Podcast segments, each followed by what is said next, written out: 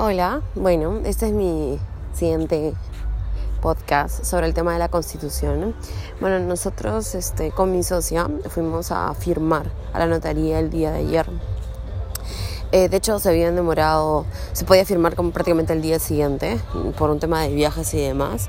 No pude hacerlo. Sin embargo, fuimos las dos y en verdad, de hecho, no se toma tan poco tiempo porque se tiene que revisar la constitución, las firmas y todo. Nos tomó por lo menos una hora y media y luego nos digan, eh, como que nos dicen que tenemos que dar cinco días hábiles para que nos den la clave sol en la SUNAT para que luego ya podamos, obviamente, tener el RU como empresa y demás.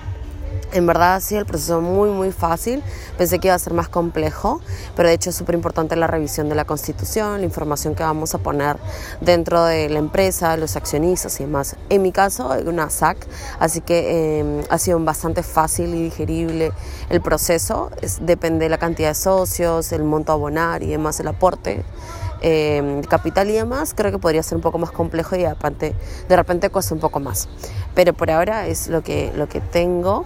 Y ya, pronto cuando tenga el tema de las, del Sol y la Sunat, les contaré ese proceso.